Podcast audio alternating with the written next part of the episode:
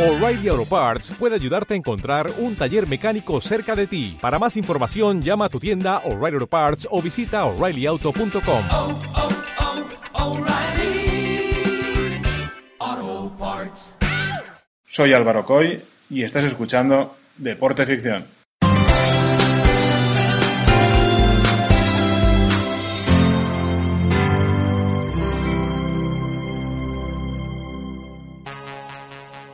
Después de la cruel guerra que había devastado Europa, los Juegos Olímpicos de Amberes 1920 se convirtieron casi obligatoriamente en los Juegos de la Paz. Se lanzaron en la inauguración miles de palomas al cielo, como símbolo de este deseo de paz permanente, pero ya sabemos que dos décadas después volvería a quebrarse el mundo. Ni Europa ni el planeta volverían a ser los mismos, pero la vida seguía y con ella los Juegos Olímpicos y su séptima edición, la sexta debería haberse celebrado en Berlín en 1916, pero la Primera Guerra Mundial evidentemente lo impidió.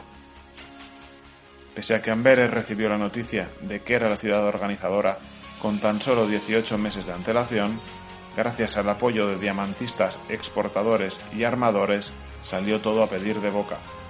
El conde de Bailet-Latour organizó también el evento que en 1925 sucedería en el cargo de presidente del COI al propio Pierre de Coubertin.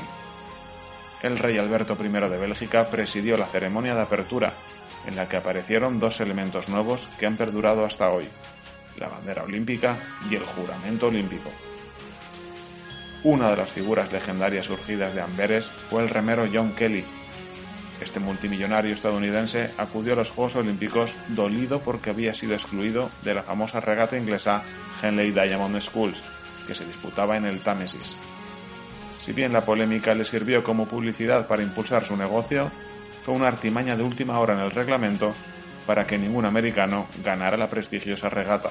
Por eso, y por el famoso amateurismo. 126 victorias consecutivas obtuvo Kelly entre 1919 y 1920, y la remató en Amberes proclamándose campeón olímpico en esquí y media hora más tarde, acompañado de su primo Costello, también en doble schools.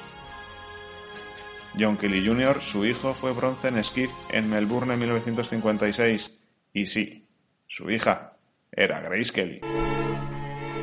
¿Qué hubiera pasado si hubiera seguido los pasos de su padre y su hermano y se hubiera dedicado al remo? Mientras que el remo masculino fue olímpico desde los primeros Juegos en 1896, el femenino tardó 80 años en ser aceptado como olímpico. Grace Kelly hubiera adelantado este momento para las mujeres con su carisma y participado en los Juegos Olímpicos. Como modelo, Kelly fue la imagen de la marca de cigarrillos Old Gold. Sus anuncios estaban por toda Manhattan. De haber tomado la vía del deporte, ¿habría descendido el consumo de tabaco sin su publicidad? ¿Habríamos visto tantos cigarros en la serie Mad Men? ¿Quién ocuparía su lugar como icono de estilo? ¿Sobre quién se hubieran inventado las revistas sus romances?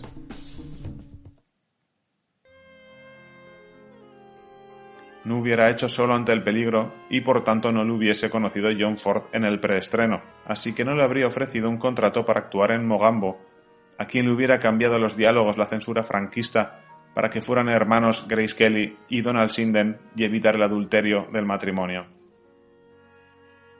Sobre quién hubieran caído las garras de la Metro Goldwyn Mayer, quién ocuparía su lugar en el Paseo de la Fama.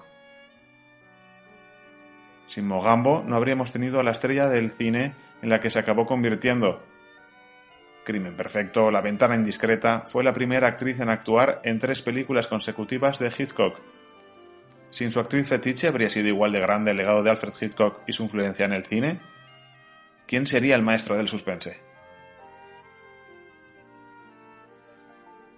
Sin la ventana indiscreta no tendríamos el capítulo de Los Simpson con Bart descayolado espiando a Flanders. Woody Allen no tendría en su filmografía Misterioso asesinato en Manhattan, el personaje de Richard Castle no le habría hecho un homenaje en un episodio y Carmen Maura, en Mujeres al borde de un ataque de nervios, no se sentaría en un banco para espiar el edificio donde vive su amante. Si se hubiera dedicado a las regatas, no hubiera hecho La angustia de vivir, película por la que ganó el Oscar a Mejor Actriz en 1954. La favorita ese año era Judy Garland con Ha nacido una estrella, sin ella actuando. Seguramente la actriz del Mago de Oz habría ganado el Oscar que nunca tuvo. ¿Habría podido reencaminar su vida con el premio? ¿Sus trágicos destinos, tanto el de Judy como el de Grace, habrían cambiado? Desde luego, Groucho Marx no le hubiera enviado un telegrama en el que calificaba su derrota en los Oscar como el mayor robo desde el gran robo de Brinks.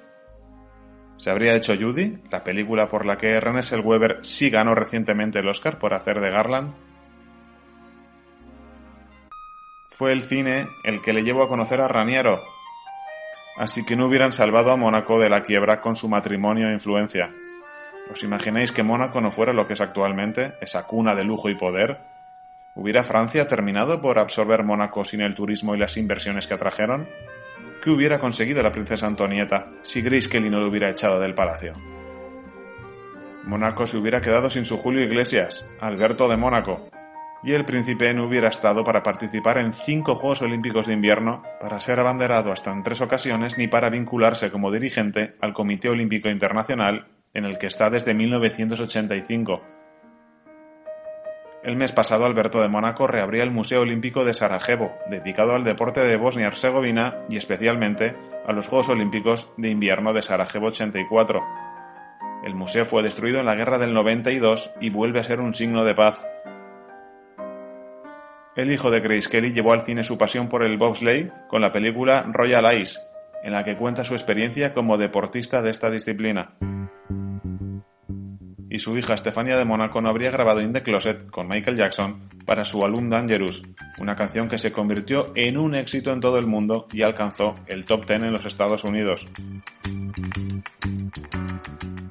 ¿Habría alcanzado el cantante Mika la fama sin su sencillo Grace Kelly? ¿A quién habría mencionado Madonna en su canción Vogue en su lugar? En definitiva, no tendríamos el retrato que Andy Warhol hizo de Grace Kelly en 1984 para el Instituto de Arte Contemporáneo de Filadelfia como una edición limitada en serigrafía.